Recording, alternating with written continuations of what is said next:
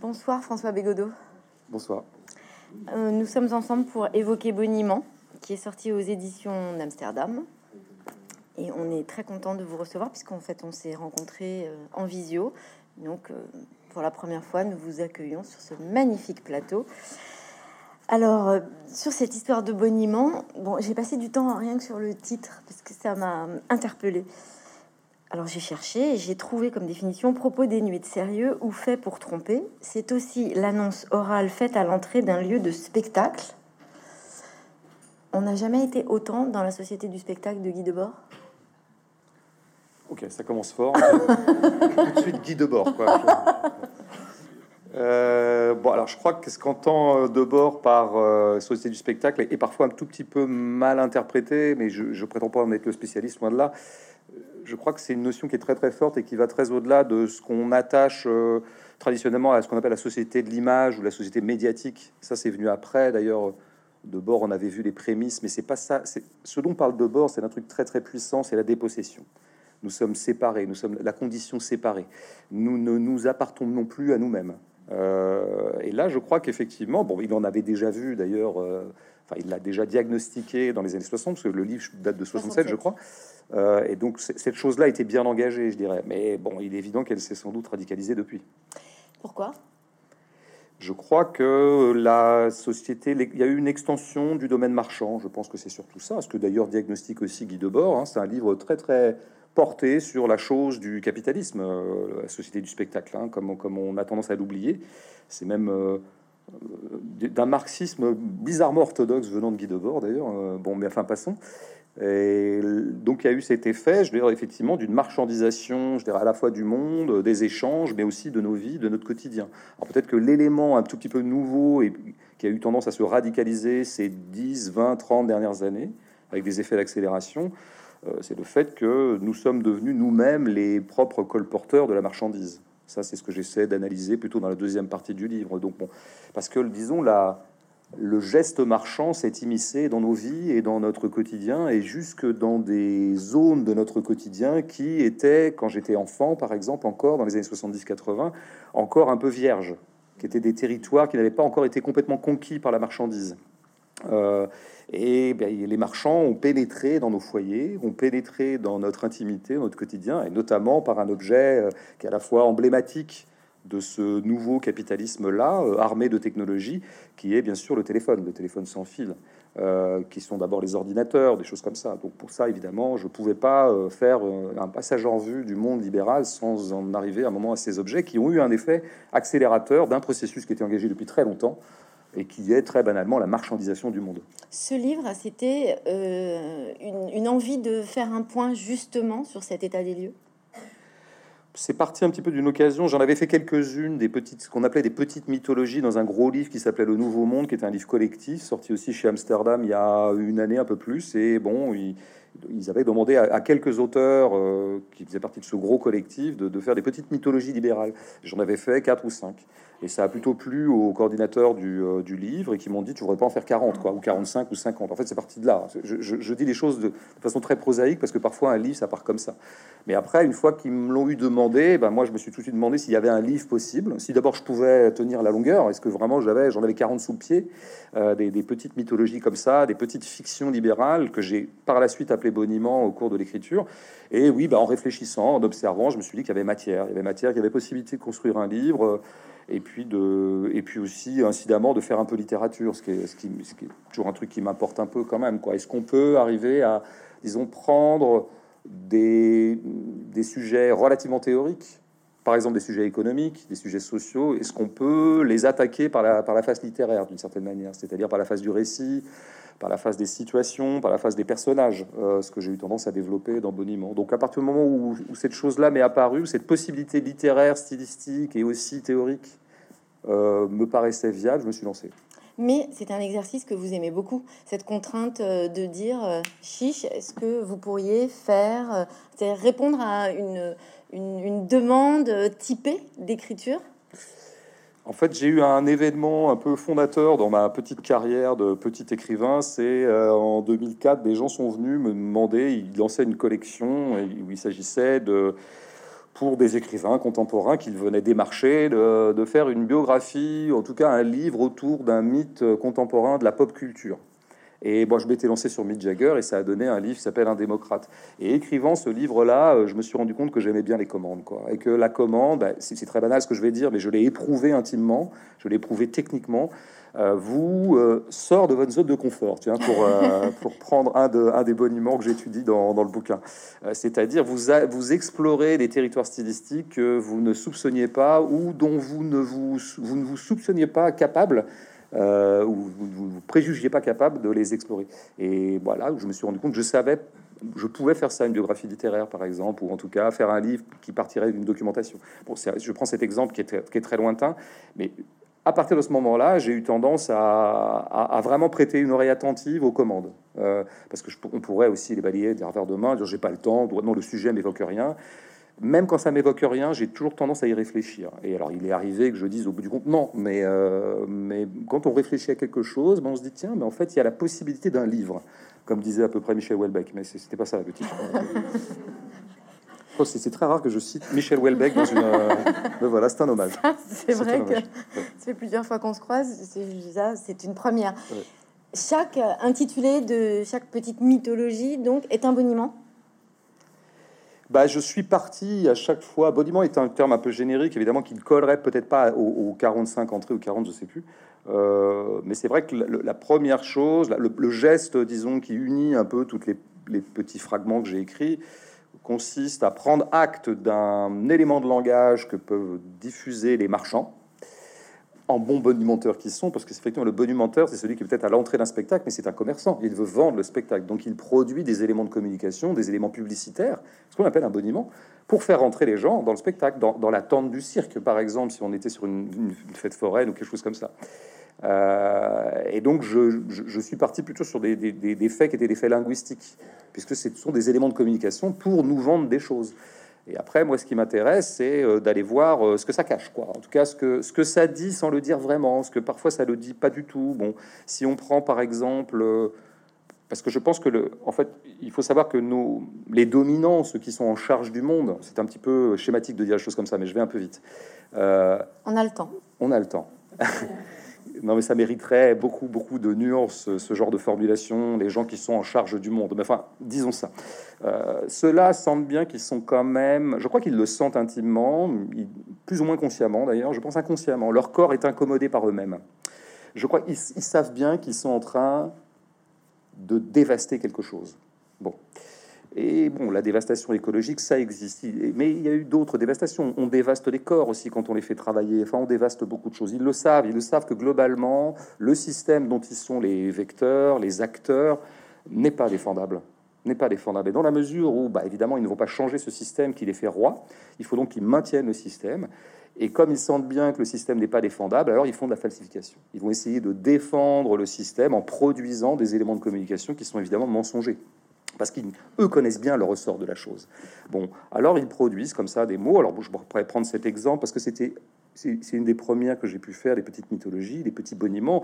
C'était l'expression dont Macron, qu'on peut appeler espèce de, VRP en chef, euh, euh, jalonne ses discours, à savoir il faut prendre son risque. J'ai pris mon risque. Alors euh, c'est intéressant d'en voir la généalogie parce que ça, ça, part de René Char quand même. Bon, alors le pauvre René Char qu'on piétine. Et voilà, ça part d'un vers de René Char qui, utilise cette façon-là de, d'habitude on dit prendre un risque. Hein, je vais prendre un risque et, Char effectivement nous, nous, nous, dit va vers ton risque. il, ajoute ce possessif qui est une sorte de torsion poétique hyper intéressante.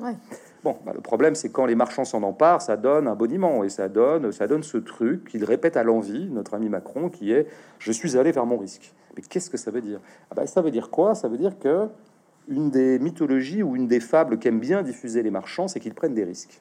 Bon, ils savent bien que les inégalités sont absolument insupportables, qu'elles sont injustifiables, indéfendables. Bien sûr qu'elles sont indéfendables fondamentalement, d'un point de vue moral, politique, technique, chrétien, tout ce qu'on veut. Elles sont indéfendables. Alors il faut quand même les défendre. Et une des façons de le défendre, bah, c'est de dire que tel entrepreneur, au début de sa geste marchande, il y a eu un risque. Il y a eu le fameux moment zéro, le moment 1 d'une geste entrepreneuriale. euh, qui est donc euh, qu'on nous vend comme une aventure, et toute aventure concède une espèce de premier saut comme ça, qui a été une vraie prise de risque. Alors c'est vrai que je suis beaucoup payé à pas foutre grand chose. Je suis très très payé euh, à en gros accumuler des rentes qui en faisant travailler d'autres que moi. Mais tu comprends, bonhomme, j'ai quand même pris un risque au début. C'est ça qu'il appelle prendre son risque. C'est que je me suis moi-même engagé, j'ai engagé mon corps dans cette affaire et c'était presque une, question de vie ou de mort. Quoi. Il y a eu un danger au départ. Bon, alors c'est intéressant de voir c'est intéressant de raconter l'histoire de ces gens, de voir euh, d'où c'est parti, quelle a été leur première mise, quel a été ce fameux premier risque-là. Donc, ce fameux premier risque, en général, il consiste à investir de l'argent, lequel argent, en général, vous a été donné par un banquier ou par vos ascendants si vous êtes un héritier. Et plus souvent, d'ailleurs, les deux en même temps. Alors, bon, bah, je veux dire, il est évident que c'est une falsification et une torsion de la vérité. Euh, auto-mythologique et auto-glorifiante que d'appeler ça un risque, bien sûr. Euh, alors, après, je pense que ça vient aussi du fait que les marchands n'ont de cesse que de vouloir faire prendre des risques aux autres. C'est comme ça que je termine le fragment. En fait, quand ils, font comme ça l'apologie ou l'éloge du risque dans la vie, c'est qu'ils escompteraient bien que les, les gens beaucoup plus pauvres qu'eux soient un peu moins timides. Et qu'est-ce que ça veut dire être un peu moins timide? Ben, Ça veut dire ne pas se contenter de son petit salariat, de, ses, de, ses, de sa, comment dire, du droit du travail qui vous protège, ne vous contentez pas des protections sociales, elles deviennent mortifères pour vous. Prenez un peu de risque, vous les pauvres. C'est ça que ça veut dire. Est-ce qu'ils finissent par y croire? Eux-mêmes? Ouais. Ce, alors ça, c'est une grande question psychologique, ça. Mais elle vaudrait pour tous les domaines. Elle vaut pas simplement pour mes, marchands, là. Elle vaut, euh, elle vaut pour une personne qui dit je t'aime à une autre. On finit par y croire. Est-ce que, est que le je t'aime ne serait pas alors un acte performatif hein, C'est-à-dire qu'il produit l'amour en même temps qu'il le nomme. C'est très intéressant comme phénomène linguistique. Bon, est-ce que quelqu'un qui dit je t'aime n'est pas en train de s'auto-persuader qu'il aime? Mais du coup, ça produit de l'amour. Euh, c'est-à-dire qu'il y croit de bonne foi. Mais ça, ça vaudrait pas. Ça, c'est des phénomènes psychologiques qui sont très très intéressants. Donc, avec les marchands là, de, l'un à l'autre, mon, mon, cœur balance. Enfin, disons, ma, religion euh, fluctue les concernant. Je pense qu'il y en a qui savent très très bien que c'est du bullshit. Et ceux-là sont ceux qui ont de, de loin le plus ma sympathie. Parce que moi, je préfère toujours un escroc que quelqu'un qui se ment à lui-même. Parce que l'escroc, au moins, a, le panache de l'escroc. C'est-à-dire, il sait que vraiment, il, ment. Il ment. Euh, quelqu'un qui dirait je prends mon risque et qui sait qu'il n'a absolument jamais rien risqué dans sa vie de bourgeois, euh, de nanti, de quelqu'un qui est né avec un certain capital de départ et qui n'a fait que le faire fructifier. Euh, alors, hélas, je crois qu'il y en a qui vraiment croient à leur fable. Quand, j'entends en ce moment les, les, les, gardes chiourmes chargés d'aller défendre la réforme des retraites, euh, c'est-à-dire, on voit beaucoup, le, pauvre du sot, bah, qui a été envoyé là, comme ça. Je pense que les mecs ont tiré au sort, en fait. voilà. Qu'est-ce qui va? Là, le petit, il est bien. En plus, il vient du PS, donc il pourra nous la faire à l'envers. Il est habitué. Euh, je pense qu'un type comme Gabriel Attal, qui est un communicant redoutable, redoutable, il ira loin, lui. Hein. Il ira bien. Je ne sais pas s'il ira loin en politique, en communication, en économie, mais tout ça, à mon avis, à ses yeux, va de pair. Euh, il ira loin. Lui, je pense qu'il croit assez boniment il y croit. On le voit bien à nouveau dans ce livre-là, quand même, ce qui vous intéresse, qui vous passionne, en plus de, euh, de traquer le marchand dans notre vie tous les jours, c'est le mot. Et on le voit bien à nouveau dans ces boniments. Ce qui vous intéresse, c'est le détournement des mots qu'on a aujourd'hui. Alors, il y a une liste qui est hilarante, je vous l'avais déjà dit. Moi, je vous trouve extrêmement drôle. Même si votre propos ne l'est pas, vous avez quand même une façon de dire les choses qui est extrêmement drôle.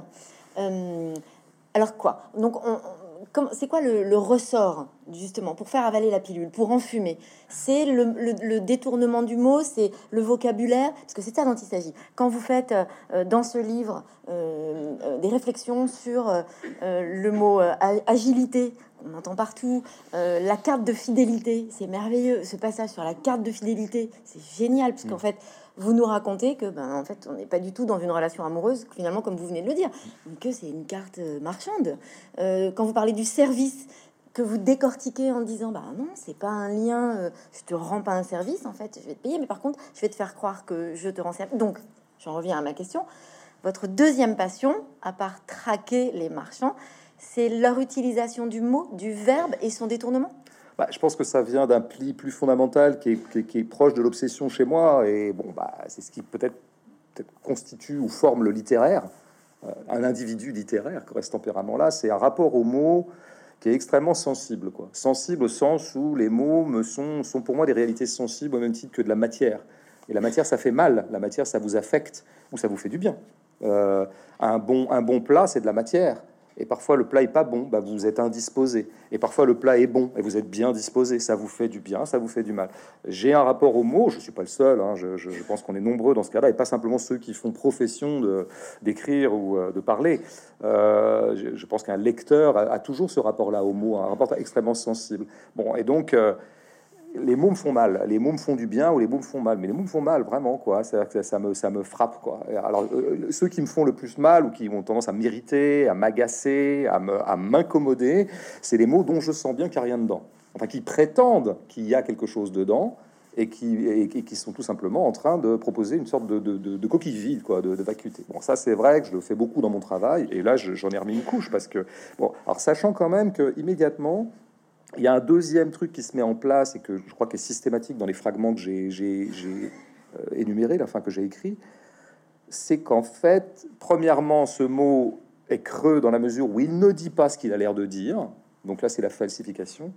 Mais deuxièmement, il dit quand même quelque chose, et il dit quand même quelque chose de très très précis. Donc en fait, ma démarche, elle est double à chaque fois. Je, je, je, je théorise a, posteriori, hein, parce qu'évidemment, moi, je les ai plus écrits comme ça, de façon presque intuitive. Chaque, chacun, c'est en me relisant, je dirais, ou en repensant à l'ensemble, que je, je me suis dit qu'il y avait deux opérations. La première, c'est tu dis du faux, et donc je déconstruis la falsification. Enfin, je la, voilà, je la, je la démasque en quelque sorte, mais je dis quand même la part de qu'est-ce que tu es en train de nous dire là-dedans, quoi? Qu'est-ce que tu veux nous dire? Bon, par exemple, le boniment matriciel, on le connaît, c'est celui qui s'appelle le libéralisme, et donc l'idée que la, valeur fondamentale du monde libéral ou des libéraux serait la liberté. Bon, évidemment, euh, ce mot, je, l'ai suffisamment dit et je remets un peu une couche au, début. Là, je, montre à quel point il a, il a quelque chose de fondamentalement vide, le mot liberté. Il n'a aucun usage pris en lui-même. Mais alors, quand même, ça, c'est la première chose. Dire, en gros, tu promeus la liberté parce que c'est un mot sympa, alors que tu es quand même en train de faire des choses euh, qui, qui, sont un peu moins sympathiques quand on les regarde en face, quoi, à savoir commercer. Et précisément, euh, c'est la deuxième phase, c'est d'aller voir, mais de quelle liberté parle-t-il en fait, puisque eux ne le précisent pas. Eux disent, nous sommes du côté de la liberté. C'est un vieil élément de langage de la, je dirais, des éditorialistes libéraux ou des leaders d'opinion libéraux ou des philosophes libéraux éventuellement, c'est de dire qu'à droite on est pour la liberté et à gauche pour l'égalité. Ça, c'est vraiment une espèce d'embrouille extraordinaire. Il n'y a, qu'à voir euh, à quoi ressemblent les travailleurs qui s'activent dans les usines et dans les entreprises qu'ont édifié ces gens. Est-ce que ça ressemble véritablement à de la liberté en acte? Bon, alors c'est un pipeau. Mais il est évident que ça dit quand même un truc. Et c'est pour ça que le boniment, il est redoutable, parce qu'il est toujours un peu vrai. Et il y a quand même une liberté qui les intéresse, ces gens. C'est vrai, il y en a une, vraiment et ça a été le moteur de la classe bourgeoise euh, au 17e, au 18e, quand elle a été une classe révolutionnaire, en tout cas qui déplaçait les choses, c'est bien sûr la liberté de commercer.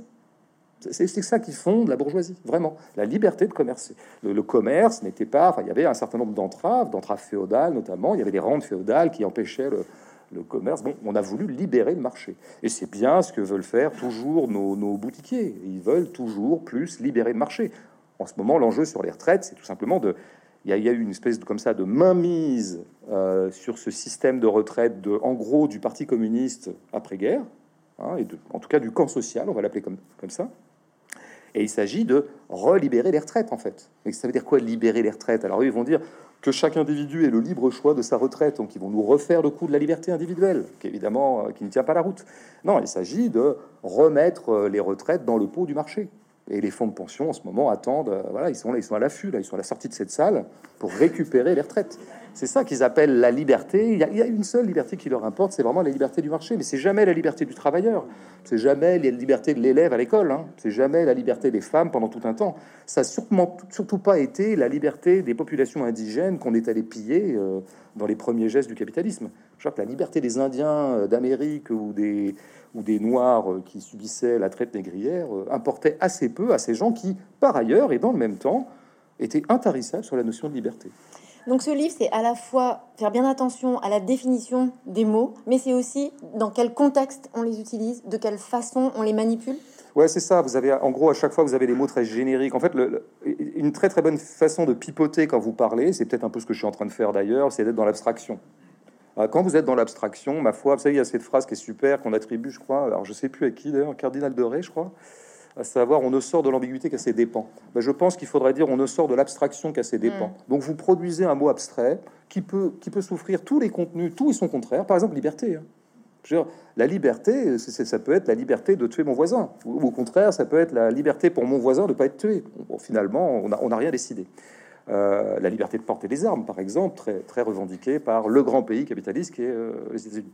Euh, donc vous partez d'un terme abstrait et donc comme ça vous pouvez laisser planer l'idée que ça désignerait tel ou tel contenu. Vous ne sortez pas de l'abstraction à vos dépens. Vous maintenez l'abstraction. Comme ça, tout, tout reste possible.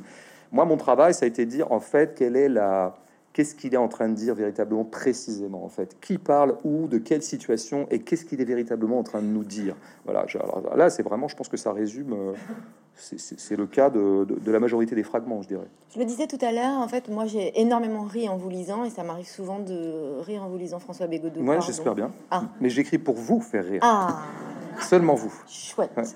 Merci beaucoup. Euh, D'abord, vous en avez forcément conscience, mais euh, ça représente quoi le fait de pouvoir en rire? Parce que ce que vous nous racontez est quand même grave. Ouais, mais alors ça, ça c'est un, sujet qui me passionne parce que comment dire Moi, je pense que il faut dire une chose simple sur comment se fait-il qu'il y ait des écrivains où il y a du rire dans, ce qu'ils font, il y a de l'humour dans, dans leurs pages, dans leurs lignes, dans leurs euh, textes, et puis il y a des écrivains pas. Il y a des très grands écrivains, vous ne trouverez pas une once d'humour dans toute leur œuvre. Ça ne les disqualifie pas comme écrivains, mais on le voit. Bon. Et puis il y en a d'autres qui, inversement, bah, on voit que quand même l'humour est partie prenante, bon, euh, de, semble attaché à leur geste littéraire. En tout cas, ça revient assez récurremment. Euh, je pourrais, par exemple, je pense qu'un écrivain comme Jean Echenoz, qui est un écrivain que j'aime beaucoup, euh, contemporain, bon, bah, il y, a- toujours un peu d'humour dans ses livres, et je dirais même qu'il y en a à peu, près, partout, en fait. Bon. Et alors, ça vient d'où ce truc? Qu'est-ce qui fait qu'un écrivain va mettre de l'humour dans ses livres et qu'un autre écrivain pas du tout, sans qu'il y ait de jugement de valeur ou de hiérarchie entre les deux, hiérarchie littéraire Je crois que c'est l'histoire de tempérament. C'est comme dans la vie, vous savez, vous allez, vous allez euh, dîner avec quelqu'un, avec des gens, ben, il y a des gens autour de la table qui, qui ont, qui ont plutôt euh, une propension à sortir des vannes, et puis il y en a d'autres pas. Ça rend pas les seconds, euh, ah, ça les rend peut-être un tout petit peu plus chiants à fréquenter, mais ça, ça- ça les, ça les rend pas, euh, peut-être- ça les disqualifie pas. Ma foi, c'est peut-être pas donné à tout le monde non plus. Donc ça peut être aussi, c'est un petit peu la capacité qui fait de larron. C'est-à-dire que je pense que quelqu'un qui met de l'humour euh, dans son livres, c'est parce que de l'humour lui vient. Il a ce tempérament-là et peut-être qu'il en a vaguement la capacité. Ça, c'est au lecteur de trancher. Donc moi, c'est pas c'est pas un choix en fait. Après, où ça peut devenir euh, quelque chose que je vais systématiser quand même et que je vais assumer littérairement, c'est que c'est notamment quand je fais des livres un peu méchants comme ça. Euh, ou en tout cas des livres, je dirais, qui seraient plutôt des essais et qui iraient plus dans une sorte de théorie critique de l'état du monde. Et là, je dois dire que pour moi, je dirais que l'ironie, c'est un peu pour moi la politesse de la dénonciation. C'est-à-dire que je, trouve que l'ironie, si vous voulez, pour moi est très honnête. Pourquoi? Parce qu'elle rend compte quand même de ce qu'est la position confortable de celui qui est en train d'écrire. C'est-à-dire que il serait malhonnête de ma part de faire un livre de 200 pages sur le capitalisme et qui soit éructant, euh, imprécateur pendant 200 pages. C'est pas vrai parce qu'au moment où je suis en train de l'écrire, euh, comment dire, c'est peut-être un des rares moments dans ma vie où le capitalisme précisément ne m'affecte pas. Un je suis un peu tranquille, je suis avec mon ordinateur que par ailleurs le capitalisme a conçu et m'a vendu. Euh, donc quand même j'ai une dette à son égard. Euh, ça c'est ça va dans le sens de quelques fragments que j'ai pu écrire qui disent à quel point quand même nous sommes enrôlés dans la marchandise et parfois à notre corps consentant et pour le bénéfice de notre corps. Mais je crois, voilà, pour moi, l'humour, c'est la trace, c'est la marque un peu de l'honnêteté. Ça, ça vous situe quand même, ça, resitue le geste à sa juste mesure, le geste d'écrire, qui n'est pas un geste risqué. C'est un geste confortable d'écrire. D'abord, il faut avoir le temps pour ça. Pour écrire, pour, pour passer du temps à écrire un truc comme ça, il faut être quand même dans une position relativement bourgeoise dans la société. Et donc, à ce titre-là, je me verrais mal prendre des grands tons comme ça, très emphatiques et très solennels. que, Ah, voilà, je vais, je vais m'en prendre au capitalisme, tel Don Quichotte euh, au moulin. Il y, y a quelque chose de mensonger là-dedans. Et ben, c'est pour ça que je pense que l'humour euh, euh, arrive, arrive assez, assez facilement sous ma plume, parce que j'ai l'impression que ça rétablit la justesse de la situation d'écriture. Est-ce que ça fait passer autrement la colère? Ben, je crois. Bon, après, je pourrais dire que, dans, un deuxième temps, une des raisons pour lesquelles j'ai tendance à assumer l'humour et peut-être même à le systématiser quand je repasse le texte et, à fignoler les traits d'humour, euh, c'est parce que, par ailleurs, alors ça, c'est beaucoup plus prémédité, c'est beaucoup moins un inconscient qui est au travail ou un tempérament, mais ça, parce qu'on sait bien que, du point de vue critique, l'humour est une arme euh, tout à fait redoutable et que je crois qu'il y a, moi, en plus, comment dire j'avais écrit dans notre joie, j'écrivais ça, c'était un, de mes essais précédents, et je parlais un petit peu au camp social, quoi, qui m'apporte au camp de l'émancipation, comme je l'appelle, et pour lequel je me sens une fraternité, une amitié. Et je disais, euh, euh, moi j'aime bien qu'on ne fasse jamais croire à l'adversaire que il nous a eu jusqu'au bout, il nous a eu au point que on en serait totalement prostré, affaissé, euh, liquéfié par sa force. Et donc j'aime bien, alors c'est ce que j'appelais l'arrogance d'ailleurs dans notre joie, qui est un mot que j'aime bien, mais qu'il faudrait définir. Mais c'est quand même dire au, à l'adversaire, tu, m'as pas eu, tu m'as pas eu, et, d'une certaine manière, je suis plus fort que toi en fait. je suis plus fort que toi, et donc j'arrive à rire de toi. Euh, qui, me paraît quand même déjà une, une, première façon de reprendre le dessus, quoi. Puisque c'est ça en fait, la politique, c'est toujours inverser un rapport de force. Surtout quand, quand l'émancipation consiste toujours à inverser un rapport de force il y a un état de fait où le rapport de force vous est défavorable, vous êtes une femme, le rapport de force vous est défavorable dans une société patriarcale. Bah, l'émancipation féminine consiste à renverser le rapport de force. Mais ça vaudrait pour des gens qui seraient des classes populaires, ça vaudrait pour des racisés, ça vaudrait pour tout un tas de gens qui sont en situation d'infériorité. L'émancipation va consister à reprendre le dessus. Euh, ou alors dans des mouvements sociaux comme celui qu'on connaît actuellement, où il s'agit vraiment de, renverser un rapport de force, qui est pour l'instant en faveur de, la réforme. Bah, je crois que d'une certaine manière, l'humour permet de, ouais, de, c'est une façon de renverser le rapport de force. C'est une façon de dominer le dominant. Euh, vous le disiez tout à l'heure, on a du mal à y échapper, tous autant qu'on est. Euh, un ordinateur, un smartphone, ok. Dans ce livre, euh, vous citez pas mal de monde. Hein. Léa Salamé, Edouard ah Louis. je m'en suis pas rendu compte. Nakash Toledo. Bah, il y a, donc il y a du monde hein, dans ce livre. Ils sont très nombreux.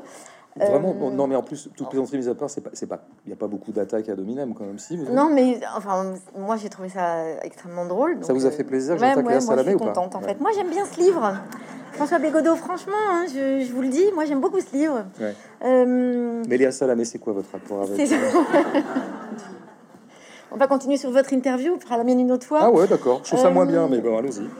C'est ça la limite tout se vend, tout peut être marchand. La limite, c'est le moment où on commence à être soi-même un produit marchand. Je crois que de toute façon, c'est bien le destin des gens qui sont dans le régime capitaliste, et c'est mon destin, et c'est le vôtre, et c'est celui de tout le monde ici. Nous sommes obligés, nous sommes tenus par ce système tel qu'il s'est défini, qu'il s'est inventé au cours des siècles. Euh, nous sommes tenus de venir nous valoriser sur le marché. C'est ça, c'est ça, c'est le point 1. Et je dirais même, c'est le point, c'est le seul point vraiment passionnant, de, enfin, constitutif de cette affaire. Ça suffit à fabriquer une politique, ça. Euh, à 22 ans, j'ai été obligé moi-même d'aller me valoriser sur le marché. Et donc, je n'ai pas occupé les premières années de ma jeunesse, en tout cas de ma vingtaine, comme j'aurais souhaité les occuper si je n'avais été que mon désir, que ce qui, à moi, m'importait.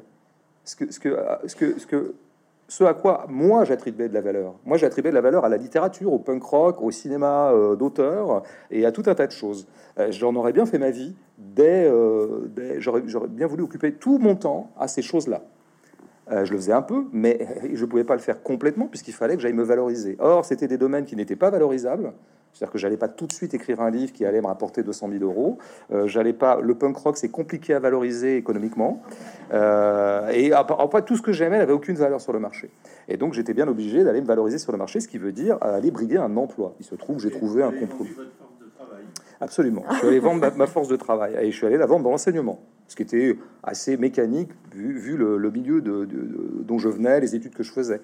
Bon, mais ça m'a pas beaucoup plu d'aller faire ça. L'enseignement, c'est une chose. Le contenu même de l'enseignement, je pourrais y revenir, mais euh, ce geste-là m'a déplu. Donc, de toute façon, nous sommes tenus de nous marchandiser et surtout de répondre à ce que les marchands ont aux coordonnées de la valeur telles que définies par les marchands on a décidé que c'était ça qui était valorisé. Ah, je veux dire, alors que moi, ça correspond pas à ce que moi je valorise. Donc il y a un hiatus, et moi, toute ma, colère politique ou mon énergie politique s'est engouffrée dans ce hiatus-là. Quoi. Entre, c'est ça, pour se, pour se valoriser sur le marché, il faut faire ci, mais moi, je voudrais faire ça. Moi, moi, je trouve que ma valeur à moi, elle est là. Ben, c'est pas la même. Et je pense que la politique, c'est ça. L'émancipation euh, fondamentale euh, consiste en ça. Donc, ouais, ça, ça, fait très longtemps que j'ai bien été obligé de, obligé de me plier au diktat de la marchandise. Et, on en est tous là, à des degrés. Alors moi, je, pense que je suis plus ou moins privilégié maintenant parce que, à force de, comment dire, de, me consolider dans mon champ d'activité, euh, j'y ai glané quelques points d'émancipation, quoi, quelques petites parts d'autonomie. Mais bon, je veux dire, si demain mes livres se vendent plus du tout, eh bien, eh bien, eh bien, eh bien, tout ira bien quand même. voilà. C'est pour cette raison-là aussi que vous avez fait un chapitre sur le, mot compétence? Bah, compétence, je pense que c'est un, des mots, oui, c'est-à-dire que c'est un mot qui, bon, pareil, c'est toujours pareil. D'abord, premièrement, mot abstrait, compétence. Hein. De quoi tu parles De qui De quoi? C'est quoi? C'est la compétence. Euh, tu es un, ta compétence en amitié? Tu es un bon ami? Tu te comportes bien avec tes amis? Comme amant? Comme amoureux? Comme fils, comme frère, comme cousin, comme euh, plein de choses, quoi. Comme euh, animant une association zéro déchet dans les Pyrénées. Non, euh, donc c'est abstrait. Bon, compétence. En même temps, c'est plutôt sympa. La compétence, c'est mieux que l'incompétence. On préfère s'entendre dire qu'on est compétent plutôt que l'inverse. Bon, jusqu'ici, voilà, on a, on a les deux, euh, les deux euh, aspects habituels du boniment, à savoir un mot abstrait et un mot plutôt sympathique. Bon, maintenant, allons voir quel usage il a véritablement. Pourquoi est-ce qu'il a inondé la langue managériale? Pourquoi est-ce qu'il a pénétré le monde du travail à ce point-là? Et, eh bien, voyons à quoi ça correspond véritablement sur le terrain. Et on sait bien que les compétences, c'est quand même un ensemble précisément de capacités que vous, vous faites valoir, notamment en faisant des bilans de compétences. Et vous le faites donc dans un cadre qui est donc un cadre professionnel. On n'est pas en train de... Et donc, quand vous faites un bilan de compétences, on vous demande jamais si vous êtes un bon ami. On vous demande jamais ça. C'est dommage. On vous demande jamais si vous avez un sens aigu de l'amour. Euh, on vous demande, on vous demande jamais si vous avez une compréhension très sensible de, du côté de chez Swann, de Proust. Jamais on vous demande ça. On vous demande, alors c'est quoi les compétences qu'on demande? C'est toujours les mêmes en fait. Quoi. Et les compétences, on s'aperçoit que c'est un ensemble de dispositions que vous pouvez avoir et qui assure aux marchands et aux employeurs éventuels que vous allez être corvéable à merci. Voilà ce que ça veut dire en fait concrètement. Euh, et donc vous avez comme ça. En fait, je pense que les compétences dans l'histoire du capitalisme récent ou du monde du travail récent, c'est le retour du travail à la tâche. Voilà. Vous n'êtes plus attaché à un métier pour lequel vous avez une qualification et que vous pourriez exercer pendant 40 ans. Euh, ce que les libéraux détestent entendre, ah là là, qu'est-ce que c'est que ces gens très pantouflards qui vont faire le même métier pendant 40 ans? Moi, ça me pose aucun problème d'être écrivain pendant 600 euh, 000 ans. Hein. Et il y a plein de gens à qui ça pose pas de problème de faire le même métier.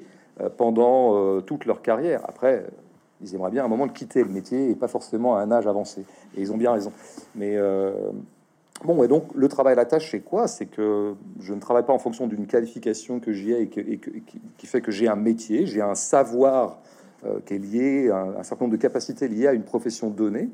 Non, c'est des compétences qui sont euh, diffusables et répartissables dans tout un tas d'emplois différents et très liquides et très fluctuants. Bon, on sait bien que le travailleur euh, préféré, idéal du marché, c'est celui qui pourrait faire ceci le lundi, puis telle autre chose le mardi, puis telle autre chose le mercredi, avec des horaires déglingués, euh, en fonction des besoins du marché et en fonction des besoins des marchands. Vous écrivez que l'autonomie est une aliénation, et donc finalement, alors, je ne l'écris pas comme ça parce que ça, ça prête un peu à confusion.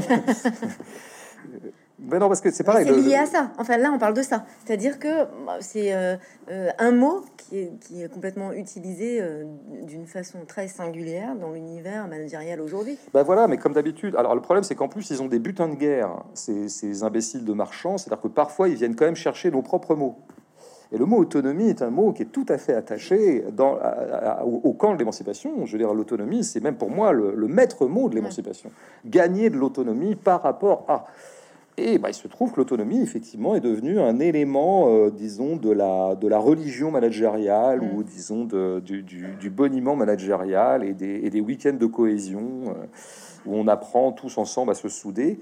Euh, il faut que le salarié gagne en autonomie. écoute, vieux, euh, faut que tu sois plus autonome, euh, Jeff. Tu vois, parce que je sais pas, je trouve que t'es pas assez autonome. Alors on dit, mais c'est super sympa. En fait, l'entreprise a été pénétrée par l'anarchisme. C'est extraordinaire. Enfin, quelle bonne nouvelle, quoi.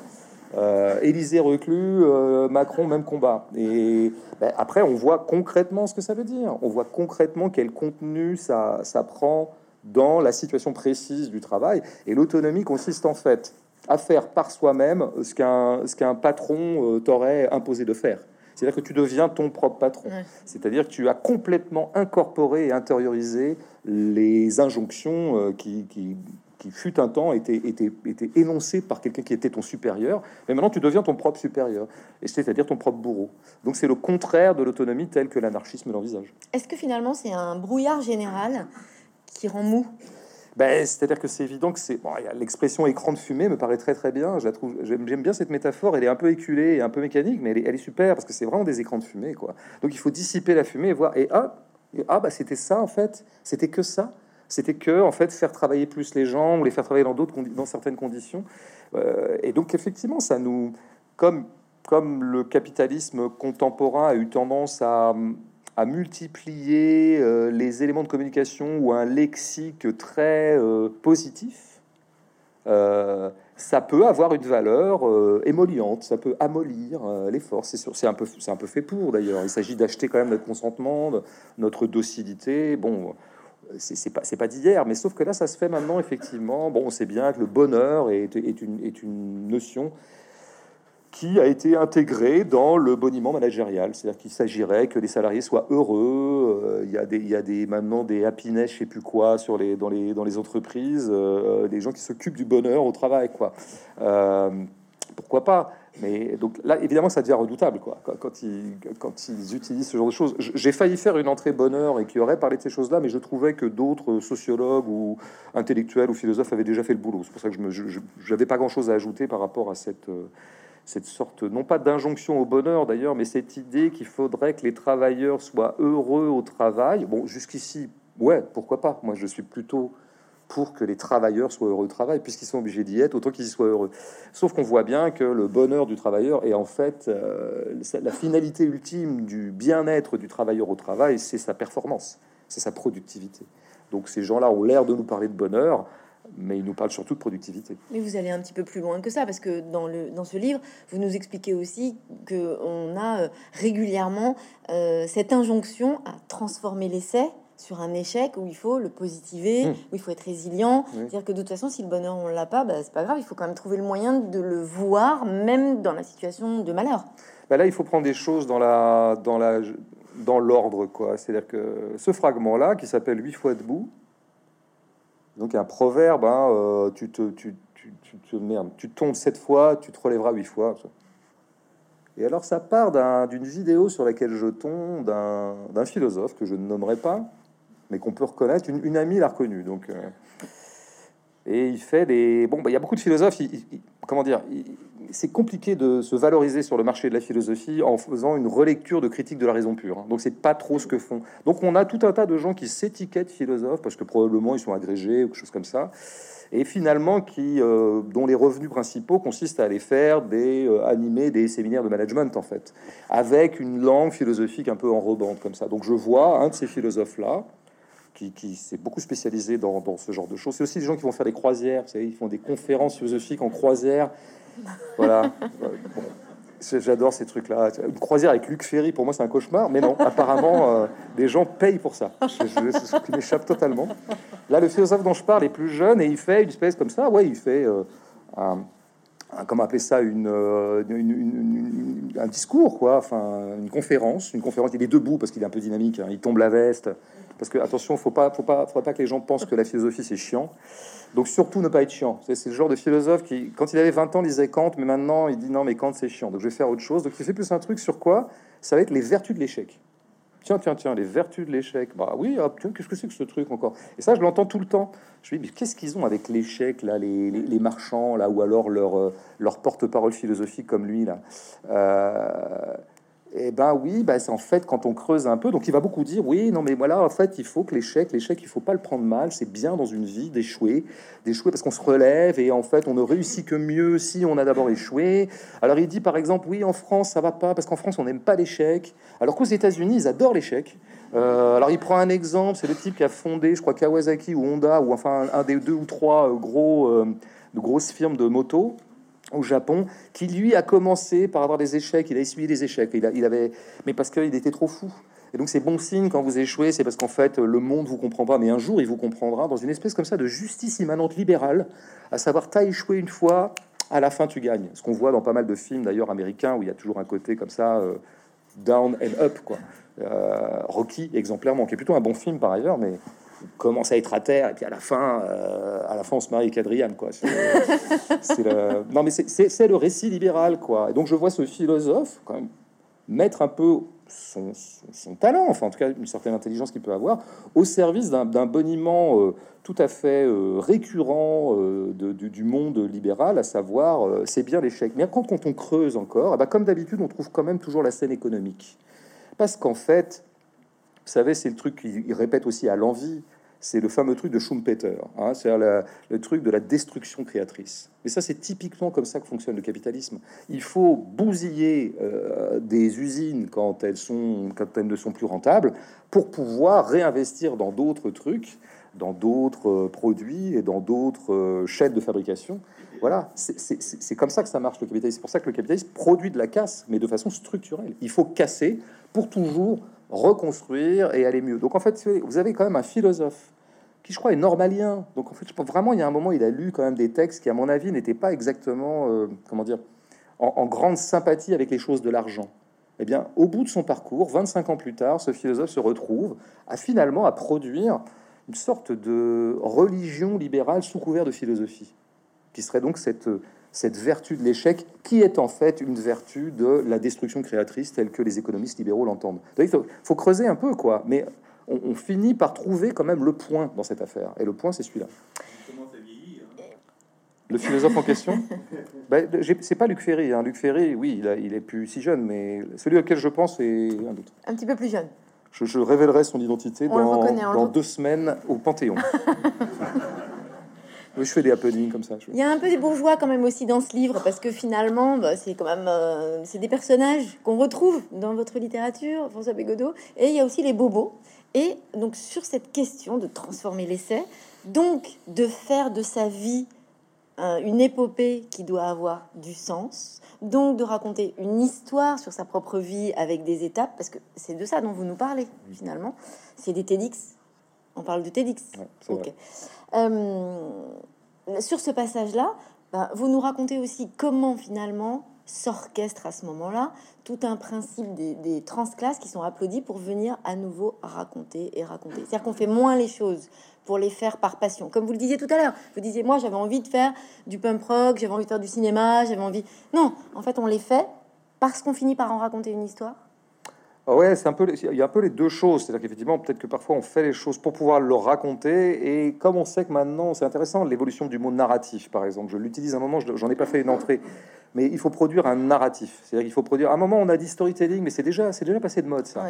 Il faut produire un storytelling, c'est-à-dire un récit. Et donc maintenant, on dit plutôt un narratif. C'est quoi le narratif de Poutine? C'est quoi le narratif de Zelensky? C'est quoi le narratif de Total Énergie? Ou c'est quoi le Bon, alors c'est marrant que tout doit comme ça être transformé en histoire. Et ça, c'est effectivement, c'est éminemment libéral. Quoi. Je crois que ça appartient, je pense à. Bon, d'abord, ça vient des États-Unis, comme souvent. D'ailleurs, la, matrice linguistique est souvent là. Quoi. Euh, bon, et donc c'est narrative au début. Hein. C'est euh, il faut que tout s'agence en histoire. Mais pourquoi? Parce qu'en fait, il s'agit à la base de d'enchanter quelque chose qui est pas enchantant, qui est pas du tout enchanteur, qui s'appelle faire des affaires faire des affaires, c'est pas c'est pas très joyeux en fait. Et puis c'est pas c'est pas très reluisant quand on regarde un peu le détail c'est parfois injuste, parfois ça passe par des dégueulasseries, mais de toute façon, c'est pas très exaltant en fait. C'est pas très exaltant quand on regarde véritablement ce que font ces gens.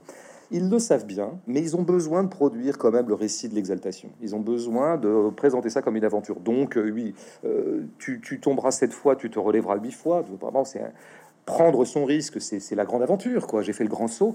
Et puis, effectivement, euh, l'aventure de c'était pas gagné. Il y avait rien de donné au départ. Attention, oh là là, c'était, il y avait de l'enjeu comme dans une bonne histoire, quoi. Qu'est-ce qui va se passer? Est-ce que vraiment Macron va réussir à intégrer l'ENA? Quel suspense Quel suspense quand on connaît les je veux dire, quand on, quand on connaît les courroies de reproduction des élites ou de reproduction de la bourgeoisie, il n'y avait, pas de suspense en fait. De même façon que je ne vais pas raconter sous forme comme ça d'un enjeu dramatique fort le fait que je suis devenu enseignant. C'était parfaitement programmé que je le devienne. Euh, et que je devienne écrivain n'était pas si, euh, comment dire, inattendu que ça. Donc j'aurais bien du mal à produire du, récit là-dessus. Mais c'est vrai qu'il s'agit toujours de, finalement, de, vendre la chose, comme on dit, de vendre un sujet. Ça, ça se dit beaucoup d'ailleurs quand vous, euh, vous savez, quand vous, vous écrivez les scénarios alors, je sais pas, ce scénario doit trouver financement. Et donc, vous avez affaire à des producteurs. Ça y est, c'est parti. Et là, alors que vous étiez tranquille dans votre coin, vous aviez écrit en toute autonomie ce scénario. Là, maintenant, il va falloir vous intégrer une chaîne de production. Il va falloir que vous ayez l'aval de gens qui ont l'argent. Et les gens qui ont l'argent vont vous dire non, non, mais je ne l'ai pas lu parce que j'ai pas le temps, j'ai plein de trucs à faire. Bon, donc, tu n'as pas lu un scénario qui t'aurait pris une heure et demie. Ok, je passe, j'avale la couleuvre. Euh, donc, vendez-le moi. vendez-moi, François, vendez-moi votre scénario. Mais euh, comment dire, vendez Je comprends pas, je suis pas marchand. Non, vendez-le-moi, vendez-moi l'histoire. Et donc, c'est ce qu'ils ont appelé le pitch. Euh, ça commence à dater aussi le pitch. Ça fait 20 ans qu'on en parle, mais il faut, que ce soit vendable tout de suite, quoi. Euh, ouais. D'ailleurs, il y a une formule que même moi j'utilise, comme quand on est tous imprégnés, qui est j'achète. Quand des gens sont en train de faire une espèce de brainstorming, ah j'ai une idée, hmm, j'achète, j'achète ton idée. Ou alors, on ferait pas un petit week-end à Milan, j'achète. C'est-à-dire que je suis d'accord. Et donc le fait que le mot j'achète soit devenu synonyme de je suis d'accord en dit long sur euh, le comment dire la réalité, le métabolisme intégralement commerçant de ces gens, quand même. En fait, ils, ne, ne voient n'importe quel phénomène est lu à travers le prisme de la marchandise, quand même, pour ces, pour ces gens qui font euh, métier de, vendre. Quand vous avez fait Entre les murs, après Entre les murs, est-ce que vous attendiez quelque chose qui n'est pas arrivé? Euh, Non, pas du tout, j'attendais rien du tout. Vous attendiez Pourquoi Qu'est-ce que j'aurais pu attendre qu'il ne fût pas arrivé, qu'il ne soit pas arrivé Est-ce que bah, Entre les murs a quand même marqué à un moment donné, euh, quand vous avez reçu euh, ce prix, finalement, c'était tout d'un coup nouveau parce qu'on a débattu sur faut-il récompenser un film qui est un film et pas tout à fait un film, mais en même temps c'est un film. Enfin bon, voilà, il y a eu cette polémique-là. Est-ce qu'après vous vous êtes dit, bah finalement, ça, ça va être une entrée, ok, super. À partir de maintenant, on va pouvoir commencer à débattre d'une autre façon de certains sujets, et que ça n'est pas arrivé? Ah non, parce que moi, j'y crois pas du tout à ça. Non, non, non, moi, j'avais aucun espoir, en tout cas, à attendre de ce point de vue-là. Parce que d'abord, je, je, je, je trouve euh, déjà très discutable que les œuvres d'art puissent avoir quelque poids que ce soit dans le débat public. Ça, ça, ça nous, il faudrait qu'on refasse une rencontre là-dessus. Hein. Mais je suis très dubitatif. Et, même quand elles ont tendance comme ça à croiser un sujet de société assez fort, comme en l'occurrence ce livre et ce film qui croisaient le sujet de société de l'école. Donc, euh, je, moi, je suis, je, ne crois pas du tout que ce soit les œuvres, hélas, qui fassent avancer les débats ou voire même les situations. C'est arrivé exceptionnellement qu'une qu'un livre ou un film suscite une prise de conscience telle que ce soit suivi des faits, qu'il y, ait même des réformes qui s'en suivent dans, le réel véritable des gens. C'est arrivé. Il faudrait prendre des exemples précis, mais je pense que ça. Mais c'est très À la marge, les films sont des films, les livres ne sont des livres, quoi. Et donc, en fait, et d'ailleurs, dans ce livre, tout était. Je parle du livre surtout parce que le film et le livre se jouaient pour moi de la même façon, mais moi, je suis surtout l'auteur du livre. Euh, ce que j'ai pu constater, et j'ai été vraiment aux premières loges pour le constater, mais c'est arrivé sur d'autres livres d'ailleurs, c'est que personne n'était déplacé par ce livre. Tout le monde le lisait comme il avait envie de le lire, à travers des lunettes politiques et idéologiques qui étaient préconstituées, et que le livre n'a absolument pas infléchi. Donc, les réactionnaires le lisaient comme un livre réactionnaire, euh, les progressistes comme un livre progressiste. Euh, c'était très très spectaculaire, mais parce que je pense que le, livre était particulièrement non idéologique aussi. Euh, parce que là, je m'étais mis en position roman, et en, roman, j'essaie de tenir une sorte, non pas de neutralité, mais en tout cas de, de des idées, de suspendre la théorie. Et donc, le livre était euh, a, suscité autant d'interprétations qu'il y a de, comment dire de familles idéologiques sur le spectre politique. Donc, euh, c'était foutu pour que ça change ou que ça suscite quelques débats que ce soit. En écrivant des livres, vous n'attendez jamais rien de ce point de vue-là? Bah, D'abord, il faudrait qu'il soit. D'abord, de quoi est-ce qu'on parle? Je veux dire, un livre qui marche, il se vend à 10 000, 15 000, 20 000. Ça, on considère que ça a marché. Euh, c'est quand même pas grand monde dans une société, alors je parle que de la société française, de 67 ou 8 ou 6 millions de personnes. Donc c'est absolument négligeable. Éventuellement, les films, un film a du succès quand il fait 1 million, 2 millions, 3 millions. Donc là, ça commence à être non négligeable dans le nombre. Mais un livre, mais, un livre, et puis personne s'en, ça existe tout seul dans son coin, puis personne s'en rend compte. Mais alors pourquoi vous écrivez? Vous n'avez pas envie quand même de, partager ses opinions, de susciter quelque chose? Non, quand, j'écris, j'écris pour faire parce que d'abord j'ai rien trouvé de plus intéressant à faire pour moi-même. Mon corps euh, se trouve plutôt pas mal là-dedans, et c'est ce mode de vie qui me rend heureux. Et j'essaie de fabriquer des livres que je trouve beaux, euh, intenses, intéressants, traversés par le réel et traversés éventuellement incidemment par de la politique, de la théorie, parce que voilà, tout ça constitue la vie. Donc c'est normal que ça s'invite dans les livres. Mais euh, non, je crois pas du tout au poids. Euh. En tout cas, et, d'ailleurs, je, je, pense qu'il n'y a pas eu un seul écrivain dans l'histoire de la littérature qui ait écrit pour changer les choses. Ça, c'est pas vrai. Ça, c'est des, c'est un narratif rétrospectif, ça. Euh, ouais, moi j'ai écrit parce que je voulais changer le monde. En fait, c'est un élément de langage et un boniment que, que nous servent parfois certains artistes parce qu'ils ont une sorte de mauvaise conscience d'être inutiles. C'est un peu le passif bourgeois luxueux des activités littéraires ou des activités artistiques en général. Donc il y a beaucoup d'artistes, notamment quand ils ont un tempérament de gauche, qui se sentent un peu euh, gênés aux entournures, genre ouais, moi je suis quand même du côté du prolétariat, en même temps, premièrement, je suis un peu un bourgeois, deuxièmement, je j'écris des listes, a quand même le truc qui sert à rien et qui fait pas avancer la cause, et donc ils vont te re-raconter la chose rétrospectivement pour dire non, non, mais moi je l'écris pour changer le monde, etc. Je crois que c'est faux. Je crois que c'est un mensonge. Et il faut admettre qu'on fait des livres parce que ça nous passionne de les écrire, parce qu'on trouve que c'est passionnant de les fabriquer et qu'on en tire beaucoup de joie et qu'on espère éventuellement euh, procurer un peu de joie à nos lecteurs. Mais euh, et éventuellement, incidemment, euh, vraiment, si au bout du bout du bout, les livres peuvent être vaguement utiles aux gens qui les lisent, en tout cas, ce qui peut ouvrir leur champ de pensée, parce que je pense que ça sert à ça, les livres, ça, ouvre les champs de perception et les champs de pensée, c'est tout pour un lecteur donné, bon, bah, ma foi, c'est bon à prendre, mais, mais si demain j'apprends que mes livres, un, ne servent absolument à rien, que deux, euh, ils ne sont d'aucune utilité pour aucun lecteur, je continuerai à en écrire. Bah oui. Vous avez parlé de l'école tout à l'heure, et on, retrouve aussi un peu l'école, évidemment, dans ce livre. Euh, vous êtes fâché avec l'école non, non, non, mais non, ça va bien. Je l'ai croisé hier, l'école, on s'est dit bonjour. Euh, elle m'a demandé... Non, mais non, je suis pas fâché avec l'école. Non, non, je suis... Je suis fâché avec les discours sur l'école. Euh, je suis un peu fâché avec le dispositif scolaire lui-même, dans la mesure où je pense qu'il rend malheureux beaucoup de gens.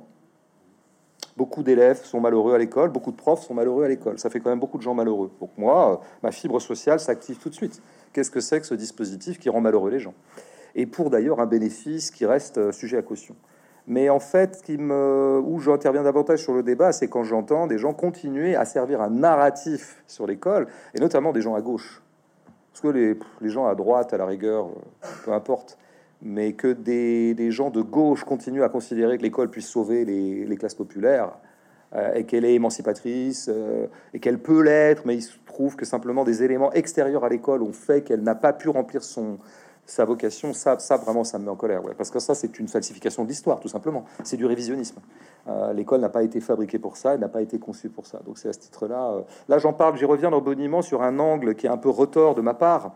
Je parle de EduTech, c'est-à-dire une espèce de dispositif technologique d'éducation euh, qui, qui, résume bien l'affaire. C'est-à-dire qu'on connaît bien l'entourloupe habituel concernant les secteurs publics, les services publics. Pour l'école est un service public, en tout cas, il y a une école publique il est évident que les forces libérales euh, ont tout intérêt. C'est un marché qui leur échappe. Les marchands détestent qu'un marché leur échappe. Ah ben, un truc qui est public, bah, du coup, ça échappe en partie, parce que l'école est quand même déjà très largement marchandisée. Mais enfin, globalement, ça échappe un peu à la mamise des marchands. Les marchands ne rêvent que d'une chose qu'on démantèle totalement l'école publique et que l'école soit marchandisé et donc ça ouvre des marchés extraordinaires. D'ailleurs, ils, ont, ils sont déjà en train de les créer, c'est ce que je décris dans Boniment. Alors évidemment, ça, ça crée une triangulation complètement affolante pour un, pour un citoyen comme moi, en tout cas pour un, pour un zozo comme moi. C'est que, un, moi je suis vraiment pas fan de l'école publique parce que je considère qu'elle est inégalitaire et qu'elle participe du dispositif libéral général, puisqu'elle fournit euh, des, des travailleurs au marché.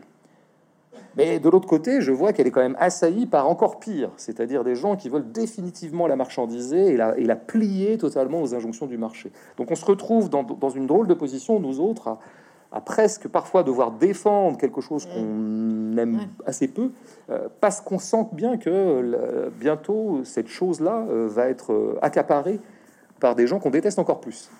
Alors ça crée effectivement des troubles, euh, des troubles cognitifs parfois chez, chez des gens comme moi, mais c'est aussi chez les profs euh, qui euh, effectivement se retrouvent à défendre ce, qu'ils, ce que par ailleurs ils critiquent vertement et structurellement, à savoir cette machine à trier qu'est l'école. Là, on est quand même dans une drôle de situation qui fait que moi, j'ai, pas beaucoup d'amis dans cette affaire. Quoi. J'ai, surtout pas d'amis du côté des neurosciences, enfin des marchands du marché de l'éducation qui est en train de se mettre en place, armé de neurosciences, hein, qui sont en train de scientificiser la pédagogie, bon, ce qui est tout à fait euh, horrifiant. Euh, j'ai pas beaucoup d'amis de ce côté-là. J'ai pas beaucoup d'amis du côté non plus de la défense de de l'école républicaine, euh, qui est pour moi une école structurellement inégalitaire. Bon, donc je suis pas fâché avec l'école, c'est l'école qui est fâchée avec moi. Quoi, elle veut pas de moi. Elle, elle, tout ce qu'elle me propose me suscite chez moi, enfin m'inspire des sentiments extrêmement, je dirais, euh, en fait, le sentiment qui domine sur cette question pour moi, c'est la colère et la tristesse. Je suis en colère de voir ce qu'on fait des enfants, je suis en colère de voir ce qu'on fait des profs, je suis en colère de voir ce qu'on fait de mes amis profs, qui sont évidemment nombreux, et je suis triste fondamentalement. Qu'est-ce qui reste comme espace pour pouvoir euh, faire de la pédagogie, apprendre, éveiller euh, au sens critique, débattre? Alors attention, parce que faire de la pédagogie est un élément de langage, est un boniment hein, qu'on entend beaucoup. Alors attention, à faire de la pédagogie, ils ont réussi à nous, à nous ramener ça aussi. Non, mais en ce moment, les Français ne comprennent pas que cette réforme est super. Pourquoi? Euh, Parce qu'ils sont un peu bêtes et on n'a on pas fait assez de pédagogie. Donc on va leur réexpliquer, comme à des enfants de 3 ans, et, le mouvement social va se dissiper euh, comme par miracle. Donc attention avec la pédagogie. Moi, non, mais moi je suis d'une culture ou d'un tempérament qui croit beaucoup à, l'auto-éducation. Euh, je crois beaucoup à ce qu'on a appelé à un moment l'éducation populaire. Euh, c'est l'éducation populaire, c'est les gens qui s'éduquent les uns les autres, mutuellement. Euh, j'apporte, moi, des choses que je sais, que je sais faire. Je te les apporte, je te les donne, et toi, tu me donnes euh, des choses que tu sais faire. Et tout ça peut se faire de façon informelle. On n'a pas besoin de dispositif pour ça. Ça se fait d'ailleurs. J'en parlais dans notre joie. J'avais dit que le, pour moi, le groupe d'amis faisait modèle non seulement pour pour une organisation politique générale, mais aussi modèle de pédagogie et modèle d'émancipation. Parce qu'au sein d'un groupe d'amis, on ne cesse de s'apprendre des choses les uns aux autres, sans à aucun moment se donner des, situations formellement de pédagogie. Quoi.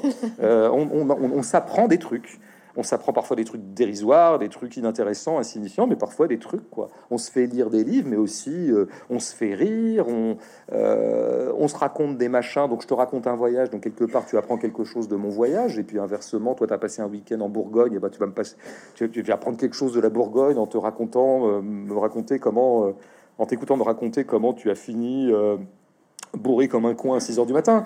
Bon, mais au bout du compte, il y a de la Bourgogne dedans.